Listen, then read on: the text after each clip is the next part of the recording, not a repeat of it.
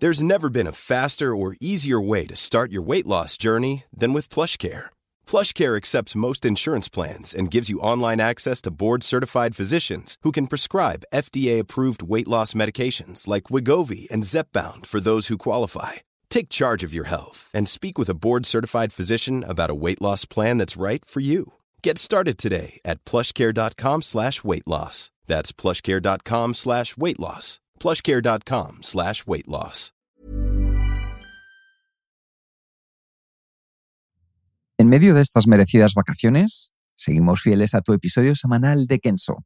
Así que durante los meses de julio y agosto vas a disfrutar de la escuela de verano gracias a los patrones de Kenso Círculo. Nueve capítulos donde reseñaremos los libros clave de la efectividad personal. Y si tú también quieres apoyarnos para que el podcast siga adelante, únete a Kenso Círculo.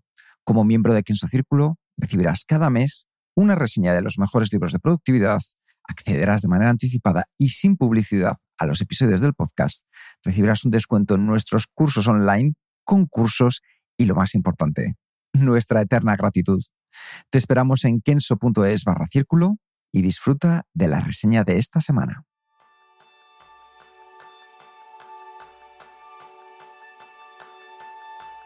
¿Te imaginas retomar el control digital de tu vida? Ese es el tema principal del programa de este mes, donde vas a aprender cómo defender tu atención en un mundo digital tan ruidoso de la mano de Cal Newport y su libro Minimalismo Digital. Bienvenidos a un nuevo episodio de Kenso Círculo, el podcast donde descubrirás los libros para vivir la efectividad para ser más feliz. Yo soy Jeroen Sánchez, aprendiz en desinstalar aplicaciones. Yo soy Raúl Hernández, aprendiz en convertir smartphones en dumb phones. y soy Quique Gonzalo, aprendiz en darme de baja de Facebook, Twitter, Instagram. En un mes pasamos la reválida, así que estate atento. Oye, lo primero que voy a decir es que me parece que ha sido la mejor de las presentaciones de todos los capítulos. Y esto ya apunta unas maneras interesantes.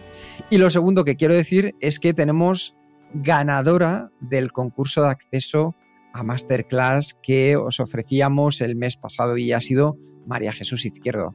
Así que nos pondremos en contacto contigo. Felicidades. Muchas estrellitas para ti. Disfrutar, muchas estrellitas y gracias por apoyarnos. Así que sin más ni más, chicos, un breve titular. ¿Qué nos espera a las personas que escuchen hasta el final esta reseña? ¿Qué les espera? Les espera conciencia, les espera además un plan de trabajo para quitarse de encima un montón de distracciones de las que no nos damos cuenta que nos roban muchos minutos y mucha atención a lo largo del día.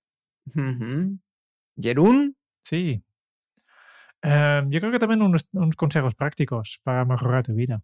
Yo creo que eh, como somos Kenso, siempre llévalo a la práctica. yo creo que también nos espera esto. Y yo creo que vais a descubrir al equivalente de Maricondo para el minimalismo digital que es Cal Newport. O sea que espero que con esto disfrutes de todo lo que está por venir.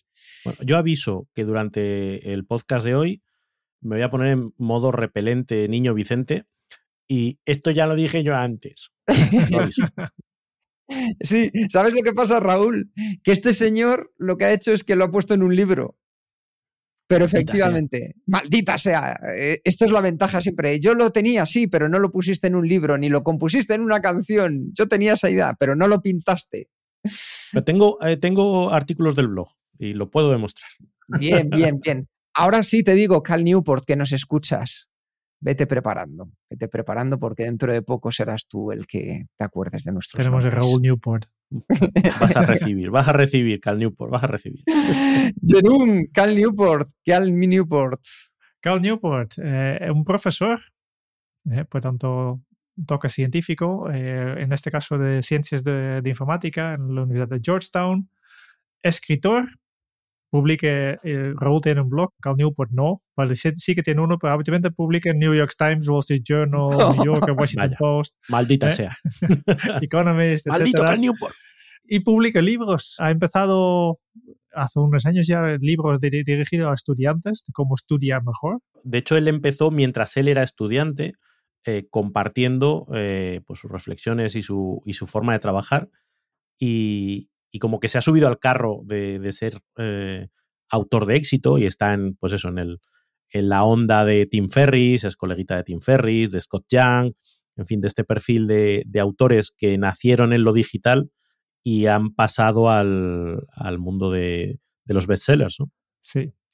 Y pues esto, bestsellers, Deep Work, Trabajo Profundo, lo, su obra más conocido, yo creo que también antes de esto ya tenía un otro, best, un otro bestseller que es, también tengo pendiente de leer, So Good, so good they, can, they Can't Ignore You, sobre encontrar, vale, habla de, de trabajar en, en, tu pasión ¿no? y por qué primero buscar tu pasión y convertir tu trabajo es una mala idea. Deep Work sobre trabajo profundo, esto de que minimalismo digital y, y hace poco he lanzado otro libro que es Un mundo sin correo electrónico va un poco en la misma línea. Últimamente se ha cambiado de estudiar a buscar tu, tu propósito a, a hora de, enfocar, ¿no? Y como dato curioso, Cal Newport explique, escribe este libro sobre minimalismo digital, pero yo creo que no sabe de qué habla porque nunca ha tenido en cuenta de Facebook. Sí, de hecho lo, lo explica en el libro, en la, en la, propia introducción, dice, bueno, yo empecé a hablar de, o hablo de esto un poco de oídas, y un poco como referencia a, a, las reacciones que obtuvo de su libro anterior, de Deep Work. En Deep Work lo que defiende es que, oye, necesitamos para hacer determinados tipos de trabajos momentos de atención concentrada, momentos de no distracciones, momentos de... Y lo que expresaba es mucha gente que se acercaba a él diciéndole, yo es que no puedo hacer esto porque tengo muchas fuentes de distracciones y muchas de ellas tienen que ver con estos dispositivos que llevamos todo el día encima, que son los, los teléfonos móviles y las aplicaciones que viven en ello. Y a raíz de ahí es donde él empieza a elaborar este estudio y empieza a investigar pues cómo de dañina es esa costumbre que tenemos de estar metidos en, en la dinámica del día a día en redes sociales y demás, de dónde nace, que se me parece un, un planteamiento interesante, y de lo difícil que es sustraerse a, a ello, ¿no? Sí, de hecho el libro se divide en dos partes. Una que llama Fundamentos, donde se compone de cuatro capítulos, que va a ser los fundamentos, perdón, la parte fundamentos que son tres capítulos, perdón, que es una carrera armamentística desequilibrada, minimalismo digital y la limpieza digital. Y luego nos lleva a la práctica con cuatro capítulos. Pasar tiempo a solas, no pulsar me gusta, en defensa del tiempo de ocio y únete a la resistencia de la atención. O sea que yo creo que esto ya es una declaración de intenciones acerca de donde el señor Cal Newport nos lleva con este libro. Sí, si empezamos por la parte de fundamentos, eh, yo creo que el, es algo, y aquí es donde voy a, voy a empezar a, yo a, a ponerme repelente, ¿no? pero esa visión de que hay eh, empresas muy grandes con muchos recursos eh, y gente muy lista que su cuenta de resultados depende precisamente de secuestrar nuestra atención. Y yo voy a hacer referencia a un post que escribí, ah, pues mira, justo hace seis años, en 2016, en junio de 2016, que habla de nuestro tiempo secuestrado por diseño. Y habla precisamente de la referencia que utiliza, que utiliza Cal Newport en su libro, de este ingeniero eh, de Google que empezó a hablar de, del diseño ético y empezó a decir, oye, que igual le estamos haciendo cosas que nos están llevando por la vía de precisamente utilizar nuestras habilidades y nuestros recursos para coger esa atención de los usuarios, eh, secuestrarla y con eso ganar dinero. ¿Cómo lo hacen? De mil maneras, con eh, el refuerzo social, lo hacen con eh, funcionalidades que en principio no, lo había, no se había pensado que fueran para eso, pero oye, qué bien, lo hacen con algoritmos, lo hacen con el scroll infinito, lo hacen poniéndote contenidos de los que te enajenan, porque eso es lo que la reacción emocional te engancha mucho más. Lo hacen esta mañana hacia la reflexión. Yo entraba en LinkedIn y tienes seis notificaciones nuevas. Entras y una es, creemos que te gustará este contenido. A, un, a fulanito quizás le conozcas. O sea, notificaciones que no son notificaciones, que realmente no van en mi beneficio, pero es un globito rojo que a mí me llama la atención, que me hace entrar, que me hace entrar en esa madriguera de conejo que suelen ser las redes sociales. Y una vez que estás allí, es que el objetivo de estas empresas es que cuanto más tiempo estés, más publicidad te pueden meter, más tiempo de exposición te pueden meter, más pueden manipularte, más datos tienen de ti, cuanto más clics hagan, más saben de ti. Todo eso está definido, eh, eh, es que es el juego al que quieren jugar. Por eso en ese capítulo cuando habla de una carrera armamentística desequilibrada, pero es que es desequilibrada los ejércitos que ellos tienen eh, para capturar tu atención y tú tienes un palo, que es tu fuerza de voluntad, que ya sabemos que no es muy, no es muy brillante en la mayoría de los casos. Raúl, déjame que te, haga, una pregunta. Tú imagínate que un día tú y yo nos, cruzamos por la calle y decimos, venga, vamos a echar un, uno a uno al baloncesto, es decir, jugar el uno contra el otro al baloncesto. ¿Tú crees que tendrías alguna opción de, ganarme? Hombre, yo soy como Charles el gordo Barkley. O sea, eh, igual por agilidad, me, pero ojo ahí con, la, con los bloqueos, ¿eh?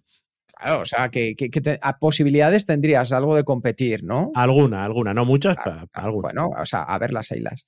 Ahora imagínate que de repente nos encontramos a un señor que mide 1,98, que dice que se llama Michael Jordan, que ha jugado en los Chicago Bulls, que ha ganado unos cuantos anillos de la NBA, y nos dice, venga, voy a jugar, Raúl, voy a jugar contra ti, pero nos vamos a apostar algo. ¿Tú crees que tendrías alguna posibilidad de ganar? Eh, no. si ya contigo voy escaso, con Michael Jordan y te cuento. ¿Qué sucede? En este caso, si quieres ampliar la metáfora, no estamos hablando de Raúl contra Michael Jordan, no, no, estamos hablando de Raúl contra todos los Lakers.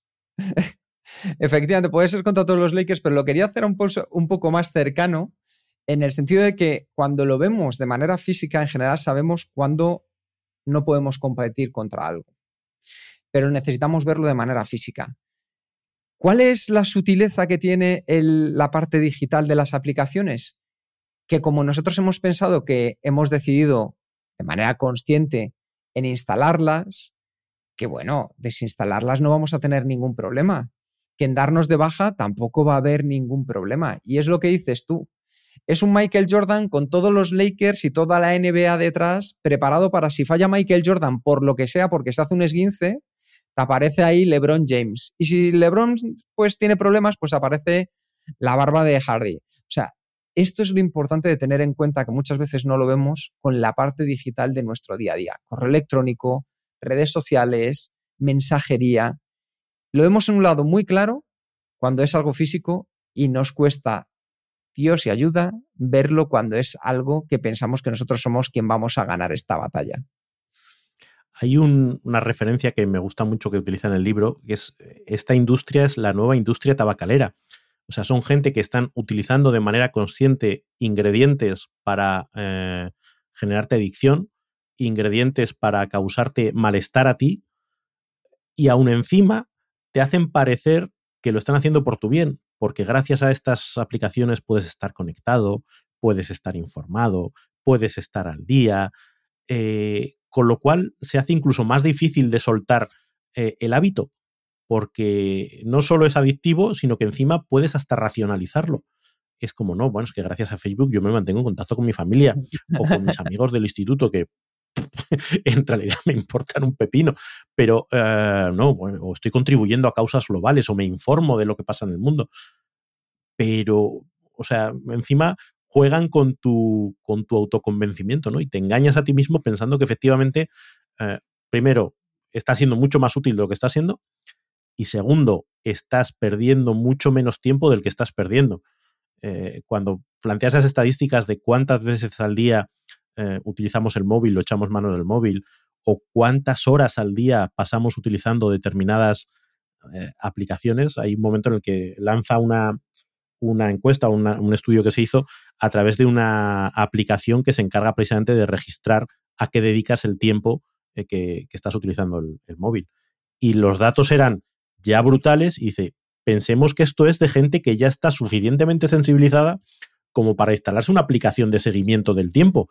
O sea, lo que estará pasando con la gente que no hace esto, ah, y si utilizáis un sistema parecido, o en mi caso un sistema de control parental, eh, pues lo que se decía en su día de que los niños se pasan tres horas viendo la tele, cuatro horas viendo la tele, pues ahora no están viendo la tele, encima están viendo unas herramientas que les generan todavía mayor malestar. Hay una cosa que, he hecho de menos en este capítulo, en el inicio, porque él, empieza con, hay, personas que me han, llamado, que, han contactado para decirme, yo quiero dejar las, redes sociales, yo veo, yo, veo que son, son malos para mí. Y él explica ahora el mecanismo.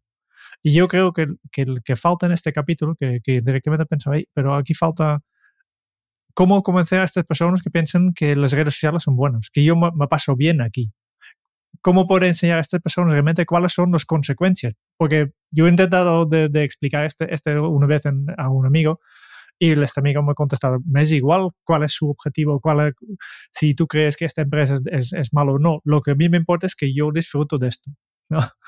Y aquí faltaba esto pero menos mal, leyendo más, porque este, este en la sección de bases, curiosamente, cuando vas a la sección que se llama la práctica, es cuando encuentras más datos realistas sobre cuáles son exactamente los efectos reales de estas redes sociales y estas tecnologías. Para definirlo un poco, ¿no? Cuando él habla de digital, no habla de todo lo digital, habla de alguna parte de esto. No solo las aplicaciones móviles, no solo las redes sociales, dependen, entre, por ejemplo, Netflix o ¿eh? la, la, televisión. Eh, hay otro, otras tecnologías que, que, que, entran un poco en el mismo saco, que son las que, que están optimizados para, para chupar el, nuestro tiempo de atención. ¿no? Es que esto creo que engancha con, con, algo de lo que decíamos antes. Es como eh, en las dictaduras, cuando la gente sometida por una dictadura dice, bueno, pero al menos tenemos no sé qué, ¿no? Es como, sí. oye, pues no estamos tan mal. Eh, mira, me estoy acordando de V, ¿no? La serie, la serie de antaño, sí, cuando venían los extraterrestres, ¿no? Los lagartos. Ya, ya, ya, de y, Diana, y claro, Diana. Cómo, se, cómo se formaba eh, el grupo de humanos que decía, oye, que son buenos, que tener a los visitantes aquí y están los de la resistencia, que no estáis viendo que son, que son lagartos, que lo que están haciendo es llevarse a nuestros hijos para comérselos, que no sé qué, y los otros, bueno, pero ahora hay orden, bueno, pero ahora se está mejor, bueno, y con las redes sociales pasa un poco igual, oye, ¿no ves eh, el efecto reel, es el efecto comparación este que estás permanentemente viendo los momentos brillantes de todo el mundo y tú sintiéndote una mierda? O, cómo te manejan tu emoción para meterte en la polarización política o el, el nivel de discusión al que te llevan o la manipulación eh, en la información, todas, la cantidad de tiempo que dedicas a eso y no dedicas a otras cosas. Y tú dices, bueno, pero me, me entretiene. Ostras, que te están, te están sacando la vida. Claro, eh, hay, hay, hay, investigaciones que han salido después de este libro, pero desde de la propia Facebook también. Eh, el año pasado salió un, un informe que dice el, en, Estados Unidos el 30% del, de, de, los atentos de suicidio eh, entre, entre adolescentes, eh, chicas adolescentes se hablaban, el 30% es directamente atribuible a lo que han visto en Facebook. 30% de los suicidios o intentos, que este es muy grave, muy para mí muy grave. Pero es como, como lo del tabaco, cuando empezaron a salir los estudios de, oye, que, que los cánceres de pulmón están directamente relacionados con, con el tabaco. Ya, pero me relaja. Eh, no, no, está equilibrado el beneficio con el, con el coste, ¿no? Eh, y, pero hasta ese punto se los han metido. Dos cosas a colación de lo que habéis dicho, porque yo creo que tiene mucho interés. Primero es que estoy convencido que todos estos cambios sociales, Steve Jobs cuando presentó el iPhone no se los esperaba. Mark Zuckerberg cuando lanzó Facebook no se esperaba que la gente pasara una media de dos horas al día en redes sociales y consultara su móvil 85 veces al día. Yo creo que eso ya nos da una información muy importante que es cuando tú haces algo y supera las expectativas y si ni siquiera a lo mejor te lo habías imaginado, es muy difícil de saber cómo controlas a ese dragón. Y además, ha resultado que ese dragón que tú querías que fuera algo positivo, lo que está haciendo al final es que necesita minimizar tu capacidad de atención porque eso es lo que está acorde con su objetivo de ventas para ganar dinero. Es decir, ese dragón necesita que tú te distraigas lo máximo posible para ganar dinero. Y luego a lo que comentaba Raúl, es que volvemos a un tema de la dopamina, que de hecho Adam Alter, que es el autor de Irresistible, ha sido quien ha investigado acerca de la obsesión que tenemos con los móviles, con las tabletas, desde esa perspectiva más psicológica que lo que hace es ver cómo funciona la adicción. Y la adicción, para tener en cuenta cómo la define Adam Alter, dice que es una condición en la que una persona se involucra en el uso de una sustancia o en un comportamiento para el que los efectos gratificantes proporcionan un incentivo convincente para perseguir de manera repetida el comportamiento a pesar de las consecuencias perjudiciales. Es decir, yo tengo un incentivo a corto plazo que me compensa el que pueda, como decías tú antes, Raúl, por ejemplo, fumar. Yo tengo ese incentivo de que bien me sienta, aunque a largo plazo yo sé que esto va a tener unas consecuencias negativas. Todavía no sabemos cuáles son las consecuencias perjudiciales, algunas sí, pero muchas las desconocemos del uso que estamos haciendo de toda esta parte digital. Y ojo, que no queremos ser aquí alarmistas de esto, hay que dejarlo porque tenemos una bomba nuclear entre las manos. No, no, no. Lo que queremos con este episodio es que tú retomes el control sobre tu vida digital y que decidas cómo utilizarlo. Y luego simplemente termino con este punto que decía Adam, que es que su investigación descubría que nos podemos volver adictos a consumos, perdón, que no implican ingestión de sustancias. O sea, que esto me parece potentísimo. Es decir, ya vemos que estas adicciones las pueden generar no sustancias que tenemos que ingerir, como antes podía ser el tabaco, o pueden ser las drogas, o puede ser la propia comida. Y esto nos deja para mí dos puntos para reflexionar. Uno, que las nuevas tecnologías Em, están diseñadas de manera muy cuidadosa para conseguir esa distracción y esa sensación de, de adicción y que luego lo consiguen también por ese refuerzo positivo intermitente y la aprobación social de la que hablabas antes, Jerún. Entonces, eso fomenta una adicción porque yo me quiero sentir parte, porque yo quiero que cuando cuelgo una foto ver que me han dado esos pequeños likes, pero ya es como ese cigarrito, ay, me ha puesto un like a esta foto, a esta publicación. Un peligro tremendo. O sea, que lo primero es ser conscientes de que esta guerra efectivamente está muy desequilibrada, aunque parezca que el enemigo lo tenemos bajo control. Pues sí, eh, es lo que lo que muchas personas están convencidos, ¿no? De, yo, a mí no me están influenciando nada, yo elijo mis propias cosas. Lo dejo cuando quiera. Sí, sí, sí, sí, sí, sí, Yo controlo y lo dejo cuando quiera. Sí, sí, sí, sí, sí. Y además eh, yo miro lo que a mí me gusta y no me afecta para nada, ¿no? Este es el otro. Entonces, la solución a todo esto que, es, que presente Cal Newport, se llama minimalismo digital. ¿Y qué es exactamente el minimalismo digital? Ya sabemos, eh, si escuchas el, podcast de Kenro, ya sabes que es minimalismo, que hemos hablado mucho. Y la definición que Cal da del minimalismo digital es para él una filosofía de uso de tecnología en la que te enfocas tu tiempo en línea en una pequeña cantidad de actividades cuidadosamente seleccionadas y optimizadas y que además respaldan fuertemente las cosas que tú valoras, tu propósito. Y luego felizmente pierdes todo lo demás. ¿eh? Eh, lo que los ingleses llaman the joy of missing out. ¿eh? Para contrastar el fear of missing out, de, miedo de que pierdes algo, no, no, tienes que ser feliz. Mira, hay muchas cosas que no, no me lo sé. Hay, hay una, he tenido una idea, una idea de hace unos años que debo, a ver si, si lanzo una página para mirar las noticias de justo el mismo día, hace un año o hace dos años, hace diez años, y ver cómo han afectado tal como estamos hoy, para simplemente para darnos cuenta que eh, lo que es breaking news hoy tal vez es insignificante de aquí a un mes ya. Creo que lo, interesante de este planteamiento que hace Cal Newport del, minimalismo digital es que no es, no es un neoludita, no es como esto hay que quemarlo todo o hay que dejarlo todo. Creo que es muy consciente de, del potencial que pueden tener muchas herramientas, eh, nuestro propio teléfono móvil, el hecho de tener o siempre unos mapas, o siempre tener un Google que nos dé respuestas, o siempre tener nuestro archivo o nuestro sistema de toma de notas, es decir, un montón de utilidades que efectivamente aportan valor a nuestra vida.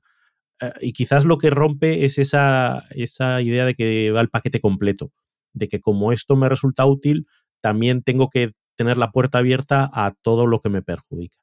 Y el planteamiento que hace es, vale, eh, utiliza las cosas que realmente te son útiles y además hazlo de la manera que menos coste te suponga o que mayor retorno de la inversión te genere eh, su uso y su retorno.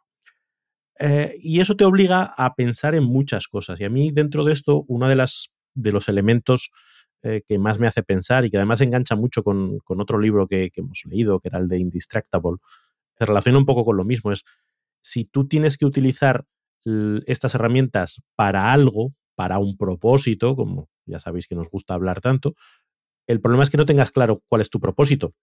Porque si no tienes claro cuál es tu propósito, no tienes eh, la vara de medir para decidir si esta aplicación la utilizo o no, eh, si esto tiene que estar en mi teléfono móvil o no, o si a, este, a esta red social tengo que estar suscrito o no, y cuál es la mejor forma de utilizarlo. Si no hay un para qué, me vale cualquier cómo. Y esa es una de las reflexiones interesantes. Esto no se trata de quitarse por quitarse, no se trata de prenderle fuego, se trata de utilizarlo para nuestro para qué. Y si no tienes un para qué, pues el problema está antes, en que tienes que definir ese para qué.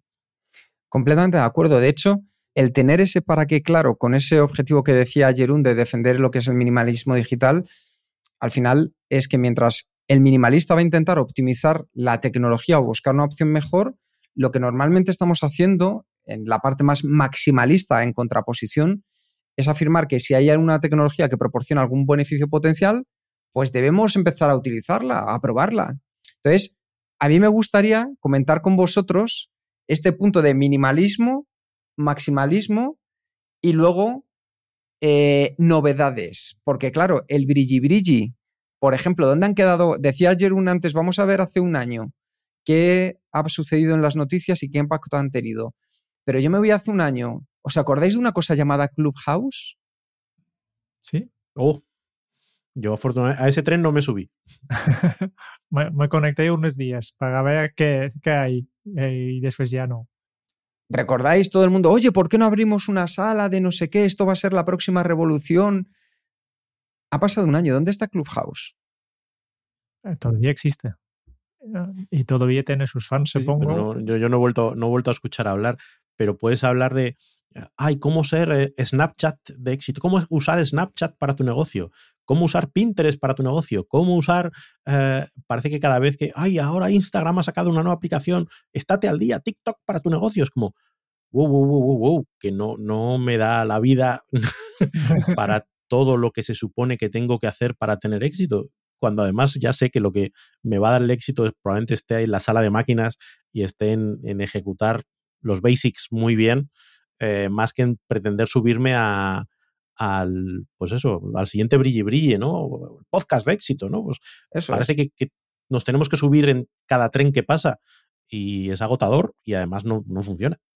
¿No? Me, me, ha gustado la historia que expliquen sobre los Amish que yo no, no lo conocí bien, alguna cosa he leído, pero en, en, general tenemos esta idea que son esta gente que viven en el centro de Estados Unidos, que viven igual que hace 150 años. Y no es así. No son antitecnológicos ni nada, simplemente son muy intencionales con, con la tecnología que entran en su, en su día a día, ¿no? Y, y, tienen todo un proceso, porque están pendientes de lo que está pasando en el mundo. Y obviamente hay, hay personas que lo siguen, que también les gusta brilla, brilla, y veo una cosa que podría ser interesante. Pero ellos tienen una regla general, es que, vale, pues solo aceptamos nuevas tecnologías si aporta un, claro beneficio para la comunidad, no a nivel individual, no para toda la comunidad. Y por tanto, tenemos eso. Y obviamente, pues había alguien que, que detecta una tecnología que es interesante.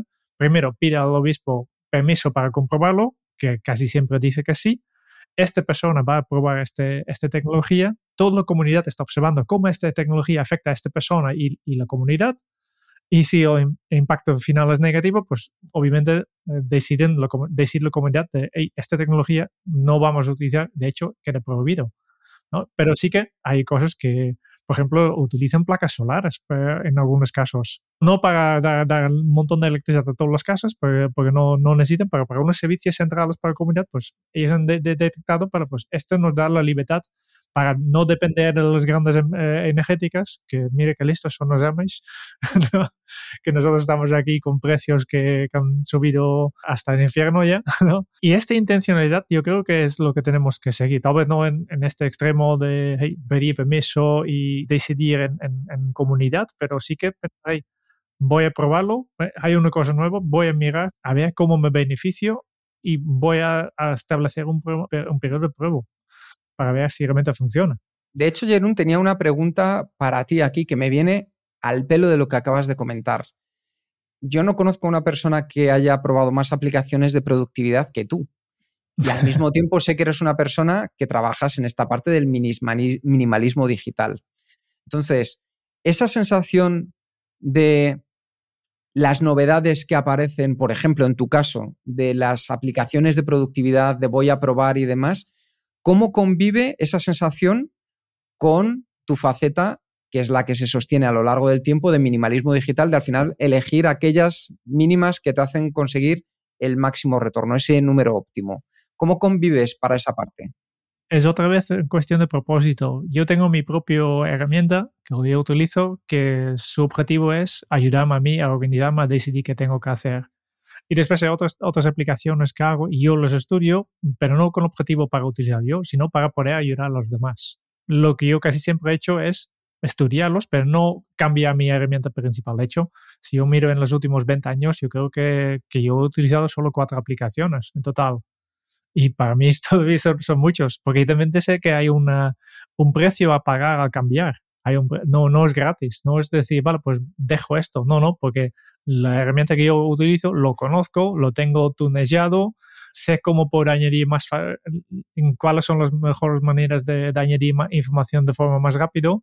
Y si yo cambio esto, tengo que no solo traspasarlo todo, que este no, no es tanto problema, sino que tengo que invertir tiempo para conocerlo bien, para que al final confíe en esta aplicación. Por tanto, una cosa es, yo lo que os utilizo es, es, el, es, está en producción, ¿no? Y después hay, hay cosas que pruebo, pero con otro objetivo, para conocerlo, para, para no para realmente convertirlo en, en, en mi herramienta principal. Lo mismo con las redes sociales. Clubhouse el año pasado salió, todo el mundo está hablando, pues voy, voy a entrar, voy a crear una cuenta, miro, me quedan unas semanas, pero no directamente para convertir en mi canal de comunicación principal con, con los oyentes de Kenso, no, para ver de qué va, para investigar un poco, a ver si me puede beneficiar. Y en este caso, la, la conclusión después de un tiempo era, no, no beneficia, pues lo voy a dejar. Y no, no mientras tanto, he, he, continuado comunicándome por los canales habituales con los contactos que tengo. Es nuestro Amish particular. Jerún sí. es nuestro Amish particular. no, pero viene de, de, a mí me han enseñado esto también en, en informática, ¿no? El, el, yo, yo, vengo del mundo de, de gestión de, grandes, de grandes servidores, de super, supererrores, y aquí siempre había un entorno de producción y un entorno de, vale, de aceptación y de pruebas, ¿no? En tres fases incluso me han enseñado siempre. Hay una que, que probamos cosas, si este funciona bien, vamos a, a pasarlo al, sistema de aceptación, que es una copia del real, y, si, si aquí no sale ningún problema, en un momento pasamos a producción. Y yo creo que es la mejor, la mejor forma de hacerlo. Pues yo creo que con estos dos primeros capítulos, por así decirlo, apartados dentro de la parte del libro de Cal Newport, donde se tratan los fundamentos, ya nos podemos acercar a algo que para mí es muy importante, que es lo que trata en el tercero, acerca de la limpieza digital. ¿Alguno de vosotros dos ha hecho una limpieza digital tal como indica Cal Newport? No. No. No. Y de hecho tengo mis dudas. Vale. Vale, vale, vale. O sea que aquí parece que estamos de acuerdo, ¿eh? No nos hemos puesto ahí, no hemos confabulado, sino que estamos de acuerdo que a lo mejor Cal New por aquí eh, se, se, nos ha ido un poquito de las manos, Cal. Cal, la limpieza se te ha ido ahí. No, no, no sé, no sé. Pero, pero fíjate, eh, no, sé, no sé si tanto. O sea, a mí el, planteamiento no me disgusta mucho y de hecho me recordaba mucho a otro que, que lanzan otros eh, minimalistas famosos, precisamente de minimalists cuando hablan de, ellos hablan de la packing party, ¿no? eh, lo hemos comentado en alguna otra ocasión, que es, oye, eh, para hacerte consciente de hasta qué punto tienes cosas que no utilizas, una cosa que puedes hacer es empaquetar todas tus cosas como si te fueras a mudar, meter todo en cajas eh, y empezar a vivir, sin tener que mudarte, con la sensación de que cuando necesites algo de verdad, vas a la caja donde está y lo recuperas. Necesitas 20 tazas, necesitas eh, todas esas camisetas que no te pones, necesitas todos esos cachivaches que tienes en ese cajón, necesitas, es decir, quitártelo de en medio de una manera radical, en el caso de las cajas, como dicen de minimalist, o en el caso de eliminar todas tus eh, cuentas en redes sociales y quitarte todo en medio, como plantea Cal Newport, es una forma de adquirir conciencia de hasta qué punto esto lo estoy necesitando y cuando tenga la pulsión, decir, oye, esto lo estoy necesitando, que esto creo que es un punto interesante, lo estoy necesitando porque me aporta valor a algo o es solo un mecanismo de evasión, eh, es solo síndrome de abstinencia lo que estoy teniendo. ¿Me quiero instalar Facebook porque realmente le estoy sacando utilidad? ¿O es por puro que me pica todo el cuerpo porque necesito ocupar mi tiempo en algo? Claro, si tú sigues haciendo eh, business as usual, es muy difícil adquirir esa conciencia. Yo estoy de acuerdo en el para qué, que es lo que comentaba Raúl acerca de esta parte de la limpieza digital, del para qué hacerlo. A mí, ahora que lo que va, lo, que va a comentar Jerón, a mí lo que me chirría es el cómo. Es decir, una persona que de repente se enfrenta a esto y le dices 30 días para hacer una pausa de tecnologías. Tú dices, pero a ver, criatura de Dios, ¿cuándo ha sido la última vez que yo he hecho algo de nuevas durante 30 días seguidos? O sea, mira, mírame a los ojitos, Cal. Mírame que, que, a lo mejor no te has enterado bien.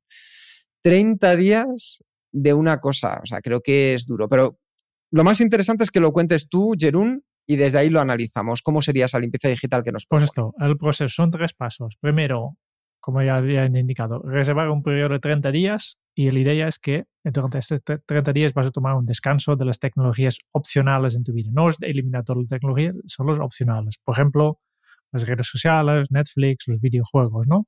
Es decir, es opcional si no dañaría ni interrumpiría significativamente el funcionamiento diario de tu vida personal o profesional. No vamos a quitar el correo electrónico, por ejemplo, profesional, ¿no? No puede ser. Y si hay una tecnología que se queda, importante también de establecer procedimientos de operativos, de cómo voy a, utilizar el correo electrónico. Si no a quitarlo, pues cómo voy a utilizar. Esta es la idea, ¿no? Entonces, este es el primero. Vamos a sacarlo. Igual de importante, yo creo, eh, durante este descanso de 30 días vas a explorar y redescubrir actividades y comportamientos que encuentras satisfactorios y significativos. Vas a, porque claro, te va a sobrar un montón de tiempo que tienes que llevar. Por tanto, no es simplemente una, una, una, desintoxicación, sino es realmente pensar, hacer limpieza, vamos a hacer, ¿no? Y necesitas buscar activamente algo para llenar este vacío. Por tanto, es, es, es, es, la segunda parte. Y después, al final, después de esos 30 días, tienes la opción de volver a introducir estas tecnologías opcionales poco a poco en tu vida, comenzando desde cero. ¿no? Por tanto, no lo, no lo ves. Y para que tú permites que esta tecnología regrese, debe cumplir con tres criterios, que es que debe servir algo que valores profundamente, que debe ser la mejor manera de utilizar la tecnología para servir este, este valor y además tener un papel en su vida que está limitado por un procedimiento operativo estándar que explica cuándo y cómo vas a utilizarlo. Vas a ser muy intencional con esto. Entonces, esta es un poco la, idea. ¿Por qué tengo mis dudas sobre cómo funciona? Pues primero sí que dice que funciona, ¿no? Carlos en su libro escribe que ha hecho una, una llamada a participación en, en, su, en, su, boletín digital, su newsletter, y tenía más de, de 1.600 voluntarios que han participado y efectivamente hay muchos que, que han encontrado que esto funciona, mi, mi, vida ha mejorado, pero todos han comentado, sin, casi sin excepción, que este proceso de limpieza es muy complicado. Yo creo que justo aquí es un poco donde vienen mis dudas, porque si hemos leído libros como el, Hábitos Atómicos, vemos que estos grandes cambios enormes en nuestras vidas casi siempre fallan, ¿no? Es mucho mejor cambiar tus hábitos poco a poco.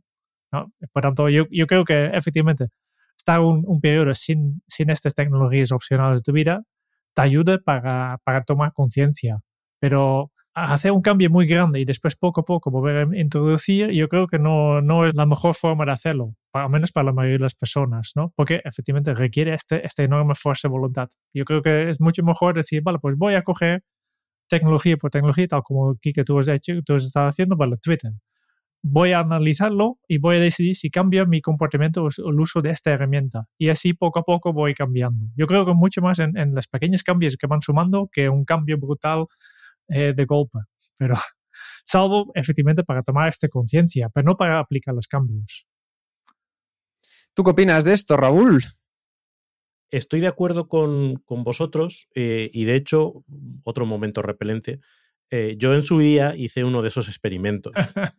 Yo en, en aquel año del 2015. Corría en junio de 2015 cuando antes de que tú hicieras Cal New por tu libro. Eh, yo hice mi experimento de ir, marcharme unas vacaciones, además creo que fue una Semana Santa, con lo cual era, era cortito, de vacaciones y cambiar mi teléfono smartphone por un teléfono antiguo, de los, un phone, de los que se conectaban a Internet eh, regularmente incluso. Y me fui y hice un poco el análisis del antes y el después. ¿no? Y a mí sí que me sirvió para tomar mucha conciencia. De hecho, lo escribí en, un post eh, y por ahí, por ahí está, lo podemos enlazar. ¿no? Y la conciencia es, es, dura y va muy en línea con, con, cosas de las que habla Cal Newport en su libro.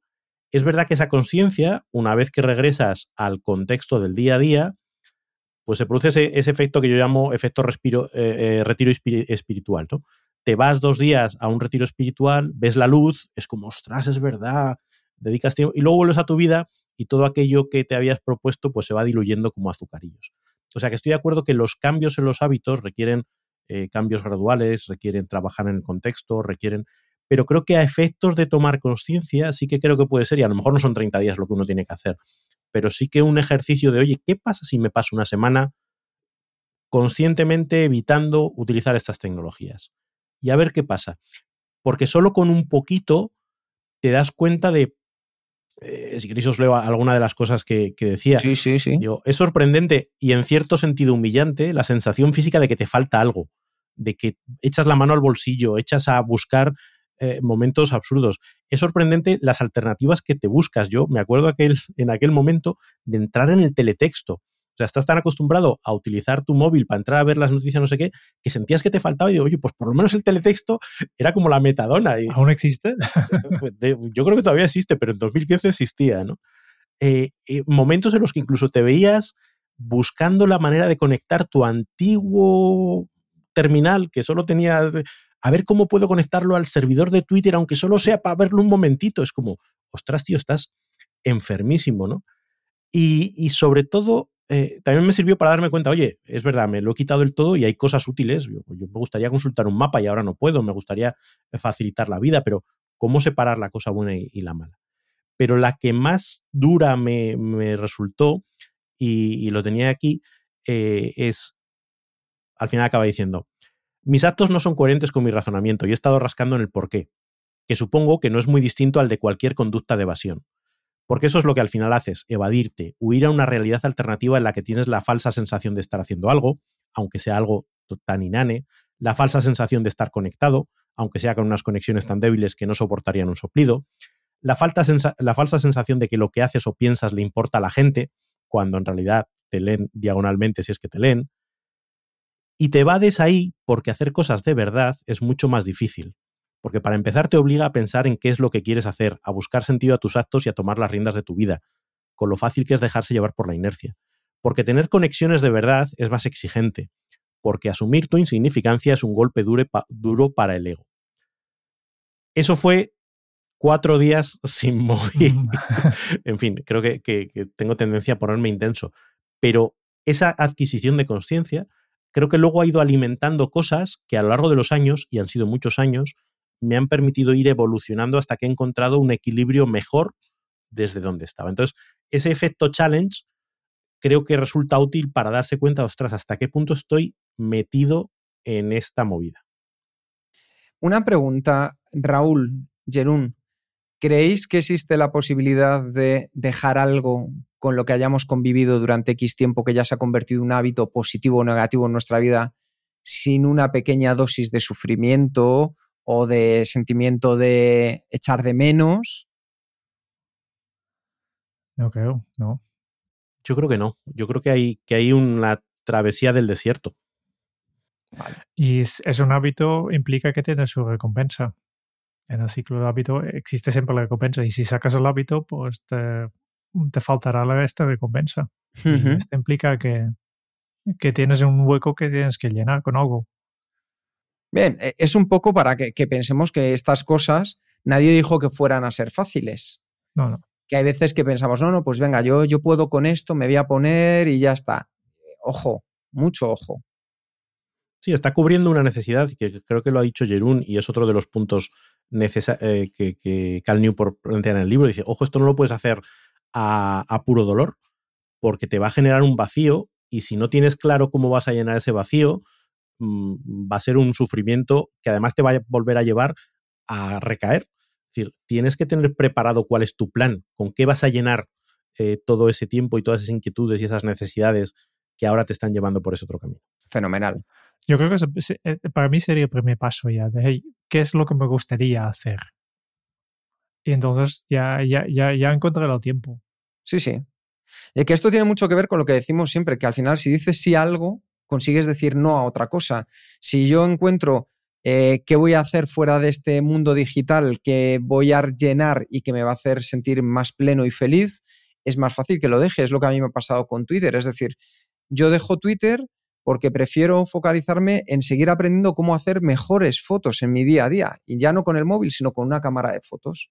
Entonces, estoy dedicando un tiempo que antes dedicaba a otro lugar, con poca recompensa, a otro lugar en el que creo que espero mejores o mayores beneficios.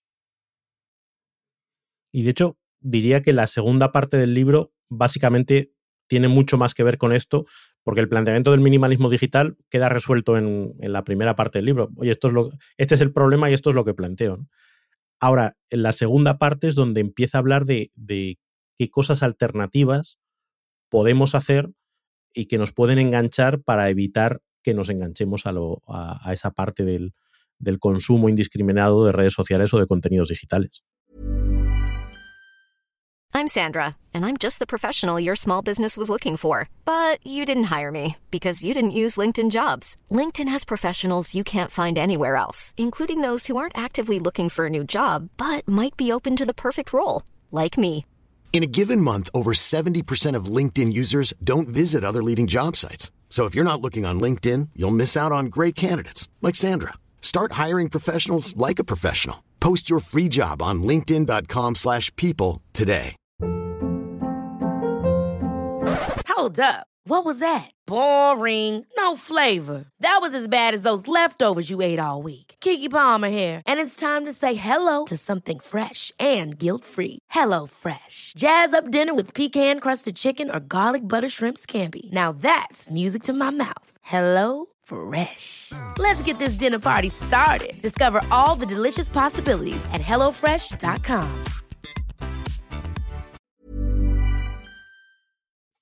empezando con una cosa que va directamente en contra de lo que hemos hecho, dicho antes, que hay que, que decidir qué vas a hacer, pues una de las opciones es no hacer nada, buscar la soledad.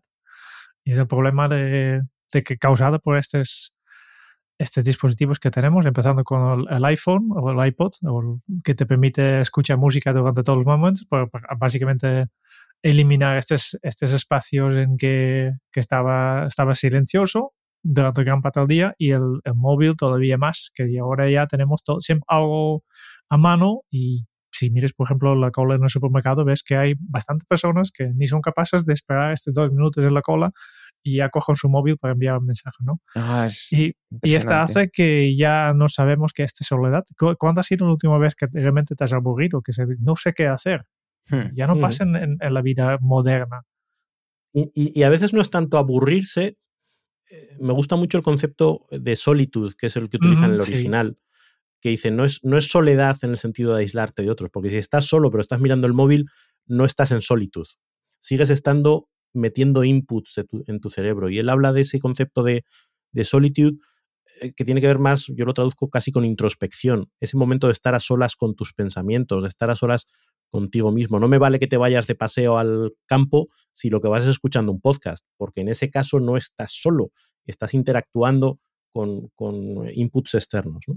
Ese periodo de introspección que puede servir para desarrollar tu creatividad, que puede servir para asentar tus pensamientos, que puede servir para sentir, para eh, conocerte mejor o para analizar las cosas que te están pasando.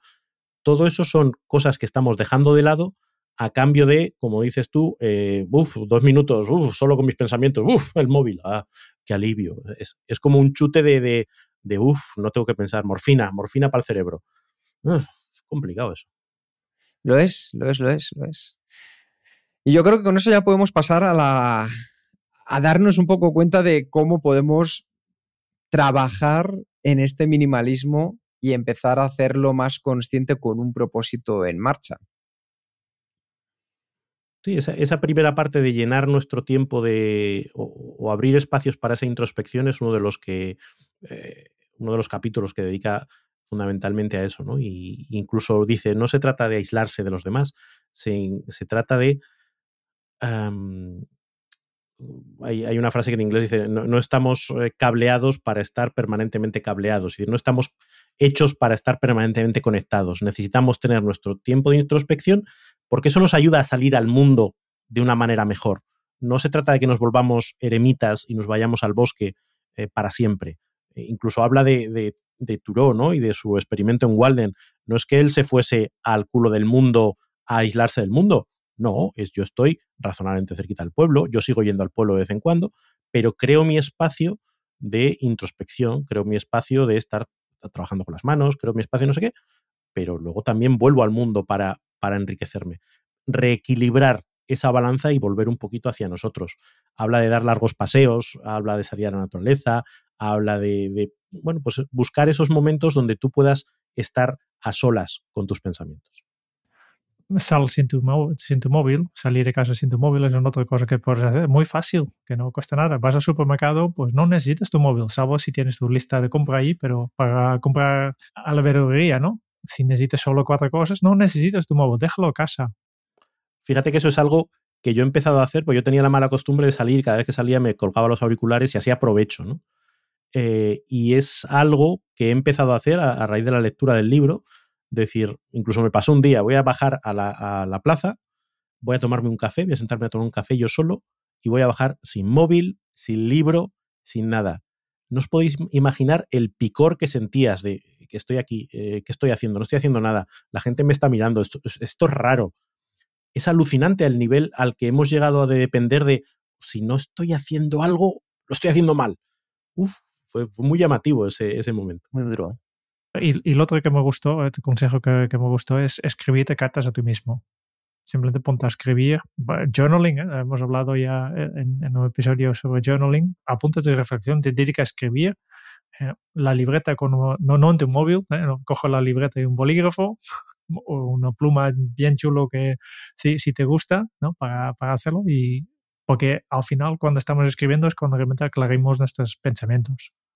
A mí una reflexión que me lleva a este punto de pasar tiempo a solas que me parece, yo que lo he experimentado algo maravilloso. No sé si os he contado alguna vez, ahora ya lo hago público, que a, a cuando hice COU, venían unos señores maravillosos a recomendarte una serie de carreras conforme a un test que respondías. Y a mí me dijeron que yo ganaría muchos puntos siendo cura.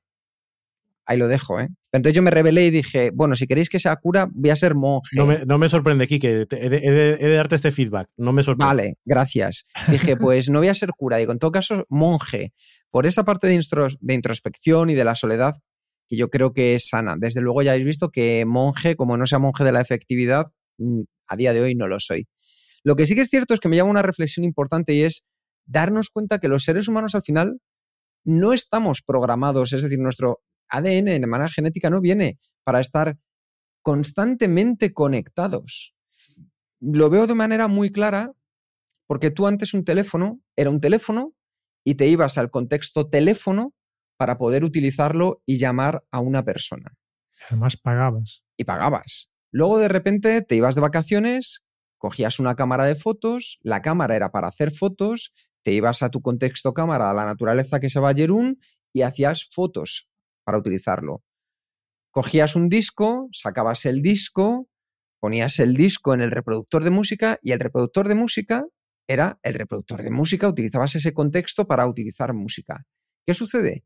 Que es que ahora todo está en un solo lugar, en nuestro móvil, en nuestra tableta. Es decir, pongo estos tres ejemplos, pero yo creo que podríamos decir hasta 10.000 que están incluidos ahí, desde ligar hasta comer, hasta seguir desarrollándonos y aprendiendo. Entonces, el contexto ha pasado de ser algo muy específico que estaba en un lugar físico o en un espacio temporal a que ahora mismo lo tengamos de manera ilimitada a nuestra disposición 24 por 7 estemos donde estemos. Y eso para nuestro ADN humano yo creo que es como un explotar la cabeza. Reflexión que dejo ahí. Hay, eh, en... antes hablábamos del dragón, ¿no? Yo recordaba eh, Parque Jurásico, la peli, ¿no? Cuando te pones a jugar con la naturaleza y creas algo que no es natural, de repente, ups, se te desbordan, ¿no? Y, el propio Cal Newport en el epílogo del libro habla de, de Marconi y de, la invención del, del Morse, ¿no? Eh, perdón, no de Marconi, no de Morse, ¿no? De la, la invención del, del, telégrafo.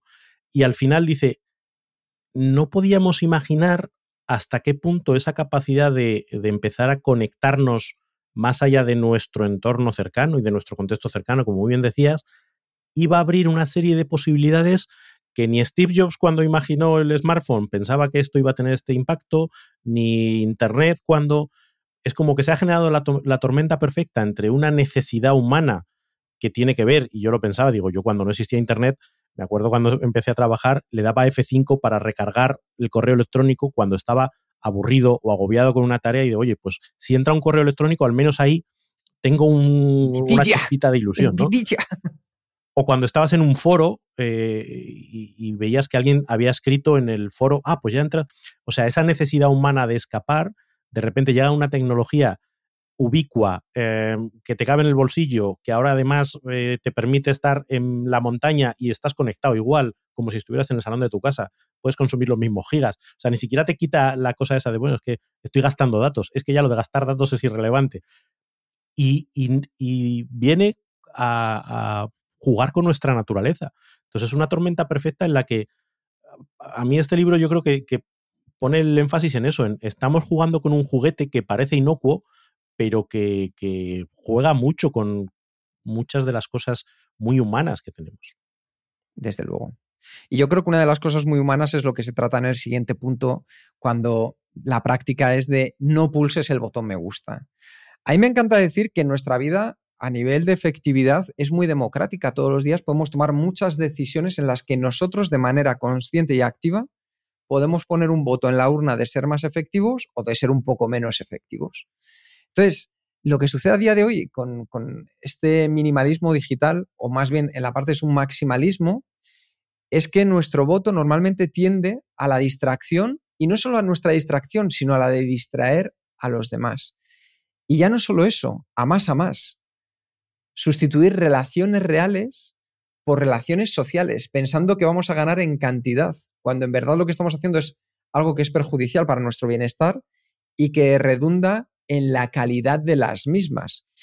Al final, reducir el número de personas con la que tenemos una relación activa por tener más amigos en Twitter, más conocidos en Facebook, que a lo mejor ya no me interesan ni sus vidas porque hace 30 años que no estamos en contacto y si es así, por algo será, hay una parte de reflexión que debemos tomarnos para entender por qué estamos contrayendo nuestro círculo social pensando que lo estamos expandiendo.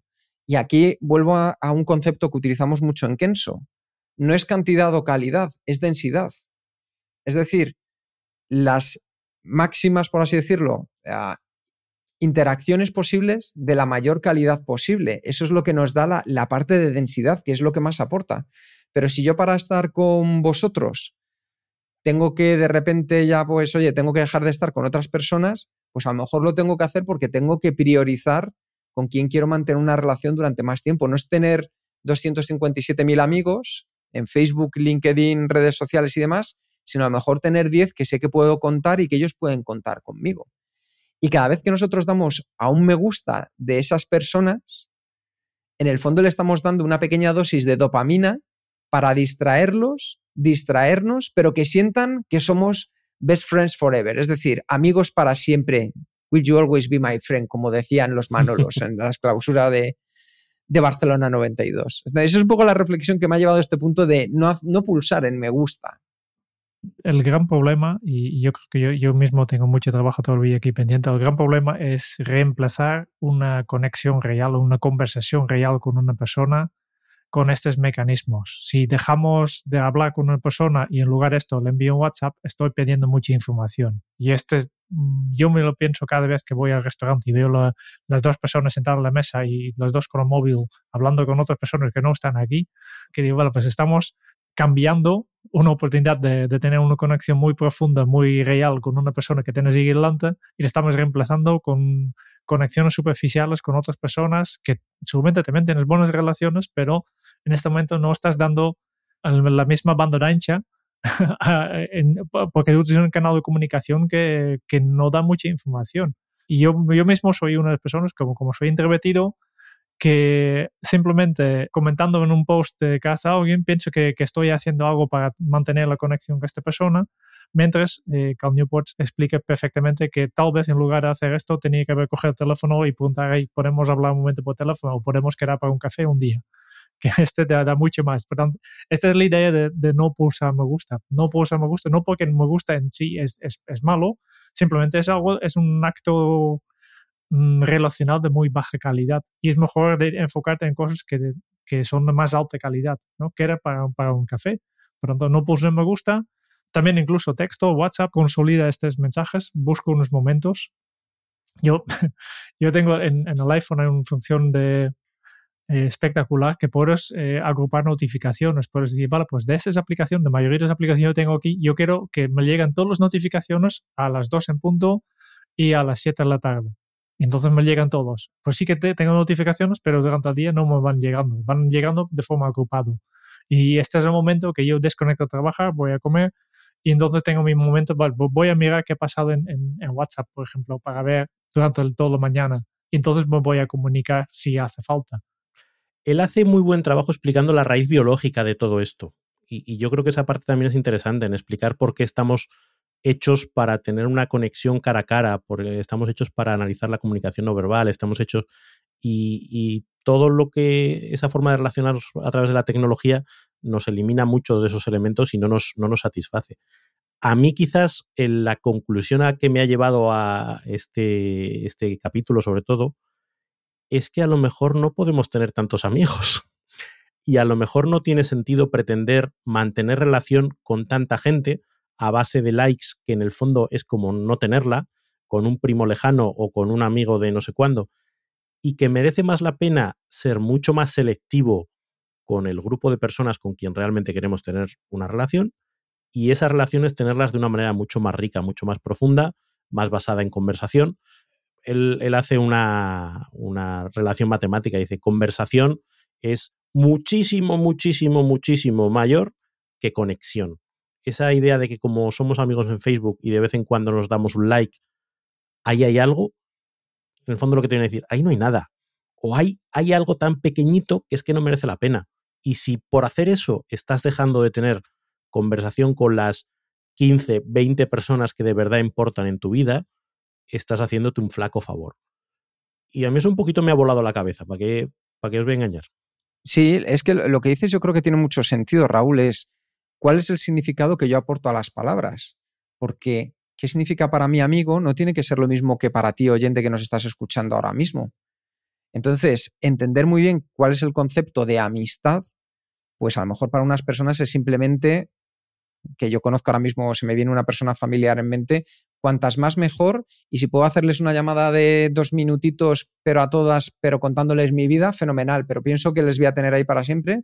O como bien dices tú, Raúl, pues a lo mejor en vez de hacer 10 llamadas de dos minutitos cada una al día, hago una de 15 minutitos con alguien que de verdad quiero generar esa conversación. Por eso, entender el significado que cada uno de nosotros ponemos a las palabras como amistad, conexión, amigos, me parece fundamental. Yo estoy, yo estoy en tu barco, ¿eh? De, menos, de menos es más, eso siempre. Menos es más y mejor. Más beneficios, más prácticas. Eh, en defensa del tiempo de ocio, este es el capítulo que, a mí menos me ha, llamado la atención. Dice que estas personas que son, tienen independencia financiera, pues casi todos se dedican a trabajar con las manos. Y yo estoy pensando, vale, pues el día que yo tengo tanto dinero que dejo de trabajar, ya veremos qué haré, pero duro mucho que me dedique a arreglar casas y, y trabajar al campo. No, duro mucho, duro mucho. Pero sí que es importante de, de que me habían dicho antes, busque tus actividades, busque una actividad de ocio activo. Y para mí no es construir ni yo creo que aquí que tampoco... Aquí que hacer reformas. Sí, pero yo, yo, yo las pienso, las pienso, pero no soy bueno por eso hablo mucho de, esta necesidad de hacer algo con las manos, pues yo con mis manos no sé hacer nada. Yo he intentado muchas veces y, yo siempre, para mí es una enorme frustración cada vez que intento hacer algo. Por lo tanto, para mi, mi propia salud mental, mejor no hacer demasiado con mis manos. Pero, sí que hace poquito eh, cambiaste las, las puertas de casa. Sí, sí, sí, sí, sí, sí me ha costado todo, toda la Semana Santa y el resultado, no sé. Cada vez que paso por ahí tengo mis dudas si realmente tenía que haber hecho yo o tenía que haber pagado a alguien. pero, pero sí que hay otra parte de, sí que es importante este de actividad física que se puede hacer, por ejemplo, en, en, el, gimnasio, hacer deporte. Y más, más importante, ven aquí, habla de, de hacerlo en grupo. Para mí también es una parte importante, ¿no? Eh, habla de juegos de mesa, habla del de CrossFit, etcétera. Yo creo que, que actividades de ocio social, yo creo que aquí está un poco la, la clave para mí. ¿no? no tanto el, trabajo con las manos, pero eh, buscar este, este actividades de ocio en, social, como aquí que tienes tu, tus partidos de fútbol, pues este va en esta línea. Sí, sí que además ahí matas varios pájaros de un tiro, Jerún, porque sales, te da el aire, estás un poco en la naturaleza, haces deporte, convives a nivel social. O sea, que yo intento, fijaos, eso sí, de manera consciente, mezclar diferentes cosas que me puedan dar beneficios, maximizarlo. O sea, esto es efectividad pura y dura. Y yo creo que una, una, de las cosas interesantes en esta parte, que estoy de acuerdo contigo, quizás se queda flojita, es que una vida, como nosotros decimos, bien vivida, al final eh, requiere actividades que estén acorde a tu propósito en lo que estás haciendo. O sea, eh, tienes que darte cuenta de cómo distingues cuando hablas de ocio, ocio de alta calidad o ocio de baja calidad. Es decir, para mí salir a pasear con mis perras, que es algo que lo cuento mucho, pero salgo, voy escuchando música, charlo con la gente con la que me encuentro, me da el sol por la mañana, ya estoy haciendo un poco de ejercicio, las veo disfrutar. Para mí eso es ocio de alta calidad.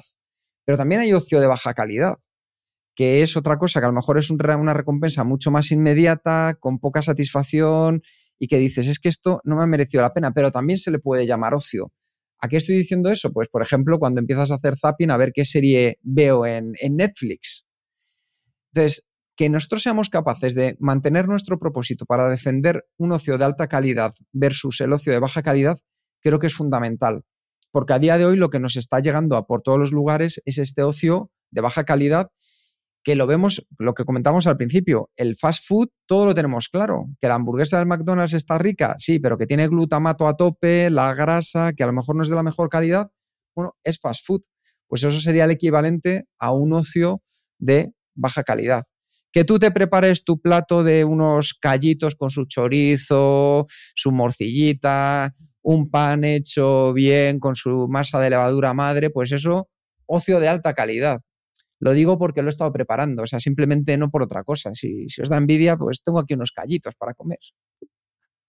Y hay un, un último capítulo que él habla de únete a la resistencia de la atención que en el fondo a mí me parece eh, regurgitar un poquito eh, lo previo, en el sentido de que vuelve a hablar de, cómo relacionarnos con esa tecnología y rescatar los principios del minimalismo digital, ¿no? De pues, quitarte de lo máximo que puedas y de aquello que mantengas porque te aporta valor, hacerlo de la manera más óptima posible. Y ahí nos sugiere una serie de prácticas que van desde pues, instalarse bloqueadores de aplicaciones a utilizar un foco profesional a la hora de utilizar estas herramientas, de entrar, oye, porque voy a entrar a resolver esto y me voy a salir o voy a organizarme con listas para hacer seguimiento mucho más eh, consciente eh, y siempre buscando un, un, retorno a ese tiempo, ese, ese foco, esa energía que lleva. Para mí es como ponerle el lazo en términos de prácticas eh, de cómo relacionarlos con la, con la tecnología, que tampoco es especialmente exhaustivo ni especialmente revelador, pero bueno, que puede dar algunas pistas interesantes sobre cómo hacerlo. Yo aquí, eh, no sé en vuestro caso, pero una de las cosas que sí me llama mucho la atención es ser conscientes que al final eh, la economía de la atención no es nada más que un mercado más. Es decir, parece que las cosas son gratuitas, pero en el fondo lo que estamos pagando es con nuestra atención. Y esa atención la están cogiendo una serie de personas que ganan dinero, la están absorbiendo, empaquetando y vendiéndosela a anunciantes para que luego nos lleguen eh, eh, pues esos anuncios que dices, joder, ¿cómo saben que ahora mismo me apetece hacer un curso de fotografía? Pues, hijo mío, hija mía, porque has estado dando a una serie de clics, has estado pulsando unos me gusta, que el algoritmo que hay detrás, como decíamos antes, es todo un ejército que dice, pues probablemente si Kike está dando aquí a estos botones es porque le gusta hacer fotos. Curso de fotografía que le vamos a vender a ver si se la colamos. Pues desde luego que es mucho más fácil que, que nos la colemos. Y esa parte yo lo estoy empezando a ver como una economía que yo creo que va a ser mucho más lucrativa que incluso otras economías que hemos visto en el pasado de, de fungibles, de materiales naturales, de... Ya lo es. eh, sí. Ya lo es, ya lo es. en empresas más grandes del mundo, Google está número 2 y Facebook está número 5 y los dos necesitan que todo el mundo tenga un dispositivo y este tiene de número uno que es el Apple. ¿no? Por tanto, ya queda claro que, que, la economía más grande es la economía de, que en este momento es la economía de atención. Y yo que pensaba que Apple eran buenas personas. todos, todos son buenos y excelentes. Hay, hay, una reflexión muy interesante eh, que hila con esto, que es cuando le hacen una entrevista a un directivo de Facebook, eh, creo que es de Facebook, ¿no? Y cuando dice que eh, para que su negocio funcione necesita que las personas pasen 12 horas al día en Facebook. Y dice, claro, pero nadie podría crear Facebook si realmente se pasa 12 horas en Facebook. Es decir, que, la parte de creatividad, de, impulsar proyectos, de impulsar negocios, requiere de esa atención que justo es el recurso que ellos te están robando. Lo triste es que no es que te lo estén robando, es que tú se lo estás dando voluntariamente y porque parece que no cuesta nada y parece que te lo hacen muy fácil y parece, o sea, que ni siquiera puedes decir que, han entrado en mi casa y me han robado la atención. Es que tú eres feliz sacando el teléfono y entregándosela a cambio de unos supuestos beneficios. Pero nos están robando nuestra habilidad para perseguir nuestros propios proyectos, nuestra capacidad para dedicar eh, energía, foco, atención, tiempo en la vida que nosotros queremos llevar. Y cuando das ese paso atrás y ves eh, la maldad que hay en ese intercambio, es que si, si, te dijesen que lo que hacen es sacarte sangre, o no sacarte sangre, sino que tú voluntariamente vas y les entregas tu sangre a cambio de un bocadillo todos los días y que eso te hace estar anémico y te hace sentirte mal, y dirías, no tiene ningún sentido. Sin embargo, con nuestra atención lo hacemos felices y contentos. Ah, es impresionante. Y, en el momento en que adquieres conciencia de eso, dices, wow, wow, wow, wow, wow. Eh, pasito atrás, ¿eh? Es que es, es, tan impresionante cómo caemos y sin embargo pensamos que somos los que mantenemos el control. Yo creo que con todo esto ya hay una serie de ideas potentes que después de haber escuchado el podcast pues puedes tener. Eh, desde luego que Cal Newport recomienda cinco prácticas para unirte a la resistencia de la atención, que son eliminar las redes sociales de tu teléfono, convertir tus dispositivos en ordenadores de un solo uso, utilizar las redes sociales como un profesional, el cuarto es adoptar los medios de comunicación lentos y el quinto es reducir un poco el tema del smartphone.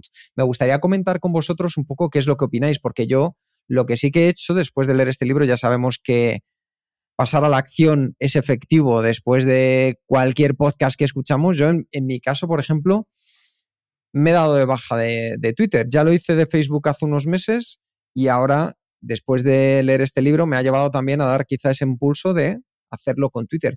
¿Vosotros qué opináis de estas cinco prácticas que comparte con nosotros Cal Newport? ¿Alguna que veáis que sea especialmente interesante o que queráis compartir si la habéis llevado a la práctica? Yo estoy a full con, el reducir o el capar tu, teléfono. Eh, yo me he instalado, de hecho, la aplicación de la que él habla, que es Freedom, que es un bloqueador de, de aplicaciones y de páginas web, de tal manera que durante 20 de las 24 horas del día mi teléfono no sirve para entrar a ver unas noticias, para entrar en una red social, para entrar en Instagram, para entrar... Además, cada vez que me veo perdiendo el tiempo en algún sitio nuevo, lo añado a la lista de bloqueados. Entonces, durante gran parte de mi día, echo mano al teléfono y digo, en realidad no tengo nada que hacer con él. Es decir, no, no hay ninguna de las aplicaciones que tradicionalmente me absorbían tiempo de atención y digo, pues ahora no, tengo que esperar a que sean las 8 de la noche para echar un vistacillo. Y además lo comentaba en, en, otro episodio, ahora cada vez que entro me doy cuenta de que cada vez es menos relevante.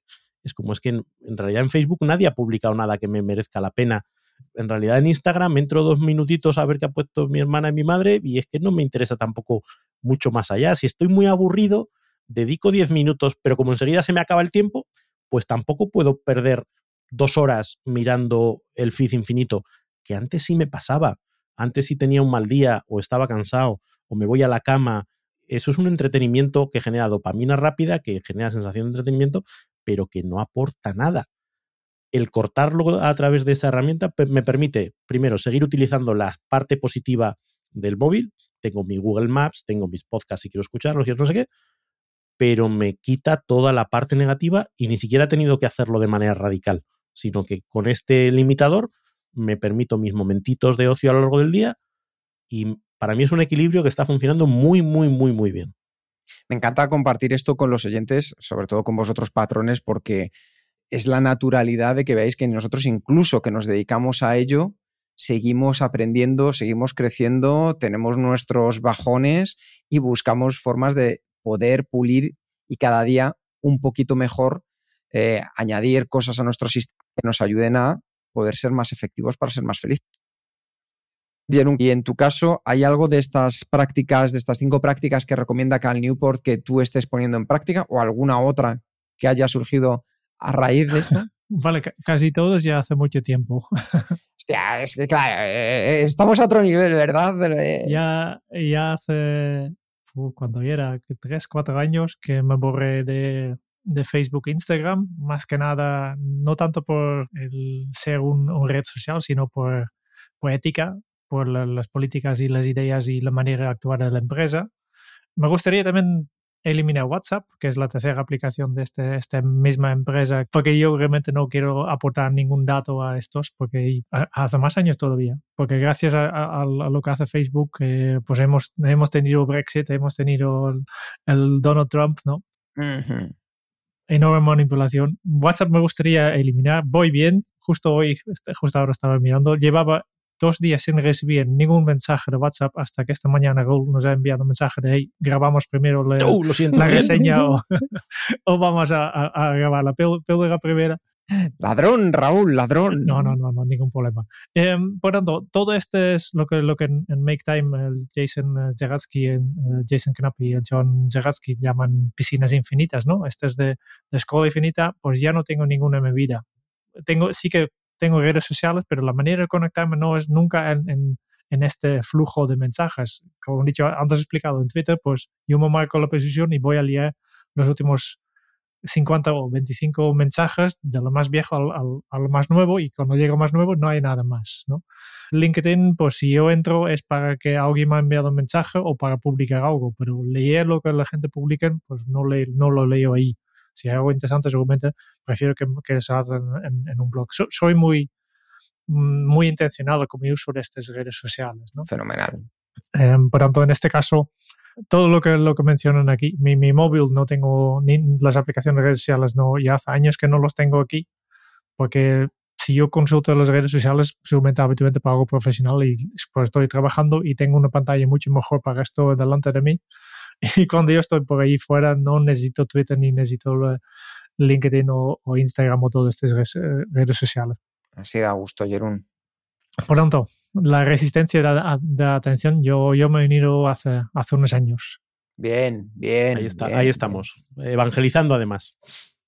Fenomenal, pues con esto ya nos acercamos al final de este episodio y nos acercamos como siempre con... Es curioso que el, capítulo sobre minimalismo digital eh, se nos haya hecho tan maximalista. Claro, claro, claro. Lo hemos hecho largo.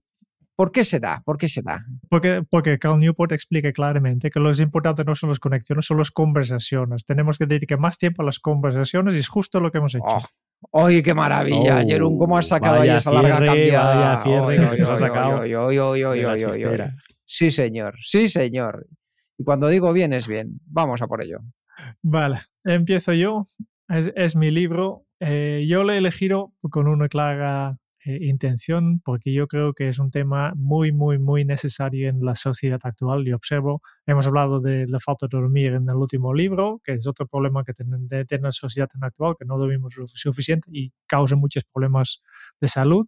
Pues aquí tenemos otra cosa, nuestra adicción a la tecnología digital innecesaria, pues causa también muchos problemas de salud. No hemos mencionado todos, pero hay problemas de ansiedad, hay problemas de querernos a nosotros mismos, hay problemas cardíacos por todo lo que nos pasa, y hay falta de reflexión, tiene un impacto enorme en la sociedad y por eso yo creo que es un libro muy, muy, muy necesario. Eso sí, el libro, eh, yo creo que el, no es el mejor libro de Cal, ¿no? Yo, yo, esperaba un poco más. La estructura no, no me ha convencido, porque, como he dicho al inicio, empieza hablando del problema, pero los grandes problemas realmente de las tecnologías se explican en, en, los últimos eh, capítulos donde realmente debería hablar de la práctica. En cuanto a la práctica, para mí también se queda un poco corto. Yo creo que podría poner más, más consejos, más cosas que podemos hacer, porque cada, cada capítulo son tres, tres pistas, tres pequeñas cositas y ya está. Em, también es un poco, poco largo porque lo que comentés, ¿no? todo, todo, lo que explica, yo creo que podría explicarlo en, en, menos páginas. Eso sí, lo explica muy bien, los ejemplos, eh, aunque muy dirigido a los Estados Unidos, con Jefferson y, y, Thoreau y todos estos escritores, muy, muy, muy, de, muy americano. Muy americano, pero es fácil de leer y se puede leer muy rápidamente en muy pocos días. Luego sí, en, en tema de cosas que, que, me afectan a mí personalmente, como ya llevo un trayectorio en este, este tema, no me afecta de tanto, no es algo que me va a cambiar la vida, porque este cambio ya, ya he aplicado antes, aunque sí que tengo claro que tengo que enfocarme más en, en tener conversaciones con, con, las personas, que está para mí mi punto de acción de este libro. Por tanto, para mí un cuatro estrellas. Un cuatro estrellas. Pues ahora voy yo. Eh, yo le voy a quitar una estrella simplemente porque era un libro que Raúl ya tenía escrito. Entonces, yo por apoyar a mi compañero ya le quito. De hecho, no, no, es que fuese un libro que ya tenía escrito, es que la idea se podía resumir en un post. o sea que dos por uno.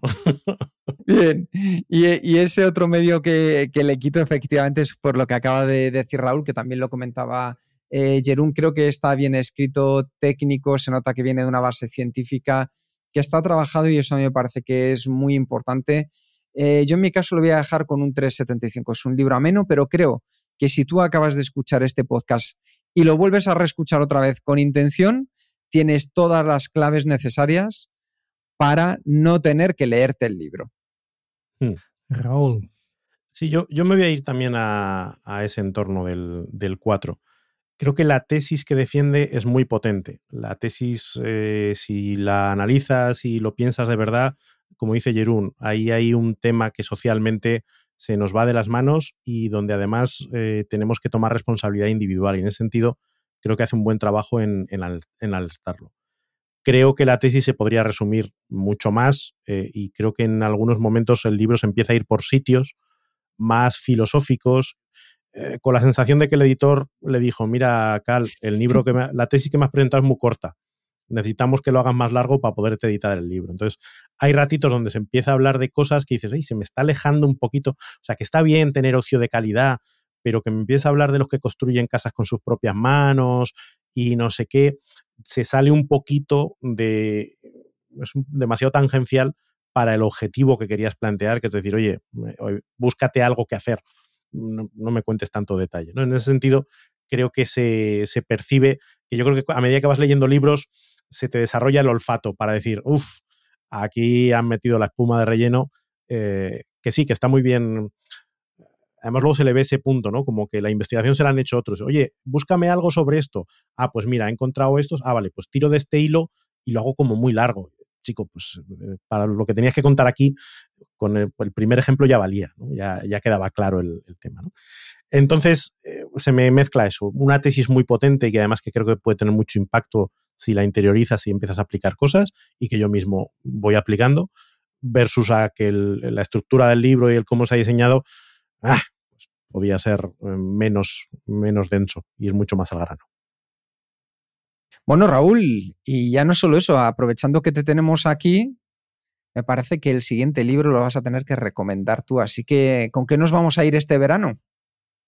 Pues os voy a cambiar de registro un poquito, que llevamos un par de ellos como muy, muy tácticos, muy concretos. Nos vamos a ir a hablar de La trampa de la felicidad, de Happiness Trap. Hombre. Eh, y os voy a decir el autor de eh, Russ Harris, Russ Harris, ¿vale?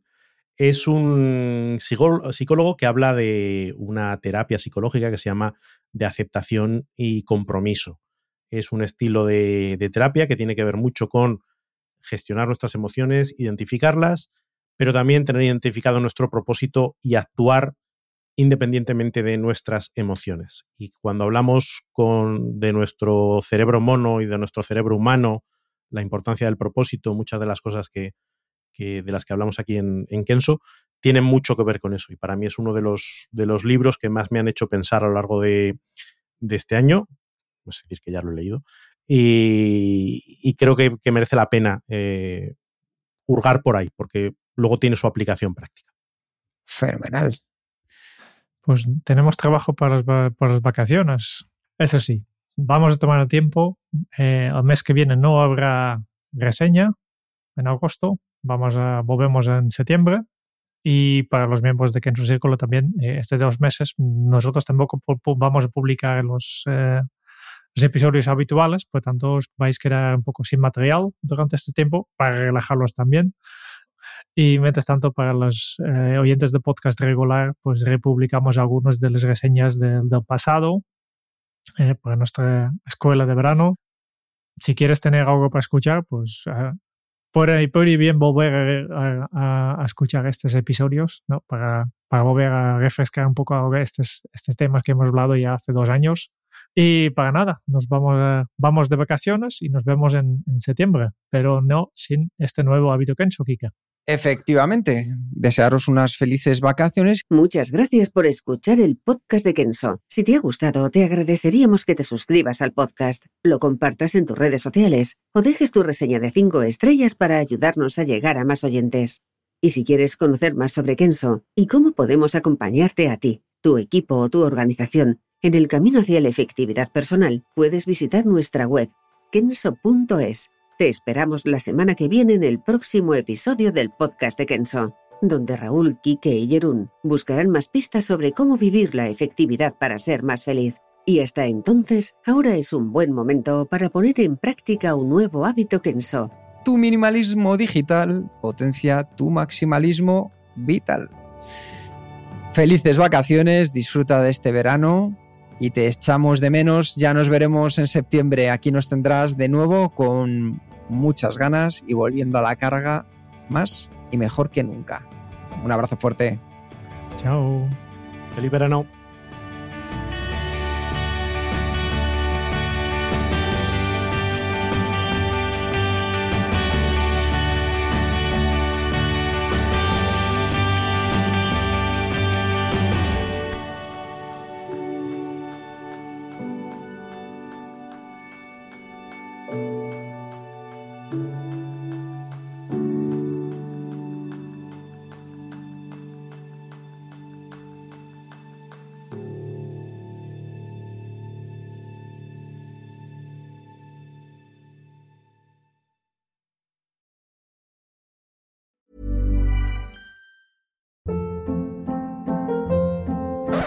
Hold up. What was that? Boring. No flavor. That was as bad as those leftovers you ate all week. Kiki Palmer here, and it's time to say hello to something fresh and guilt-free. Hello Fresh. Jazz up dinner with pecan-crusted chicken or garlic butter shrimp scampi. Now that's music to my mouth. Hello Fresh. Let's get this dinner party started. Discover all the delicious possibilities at hellofresh.com.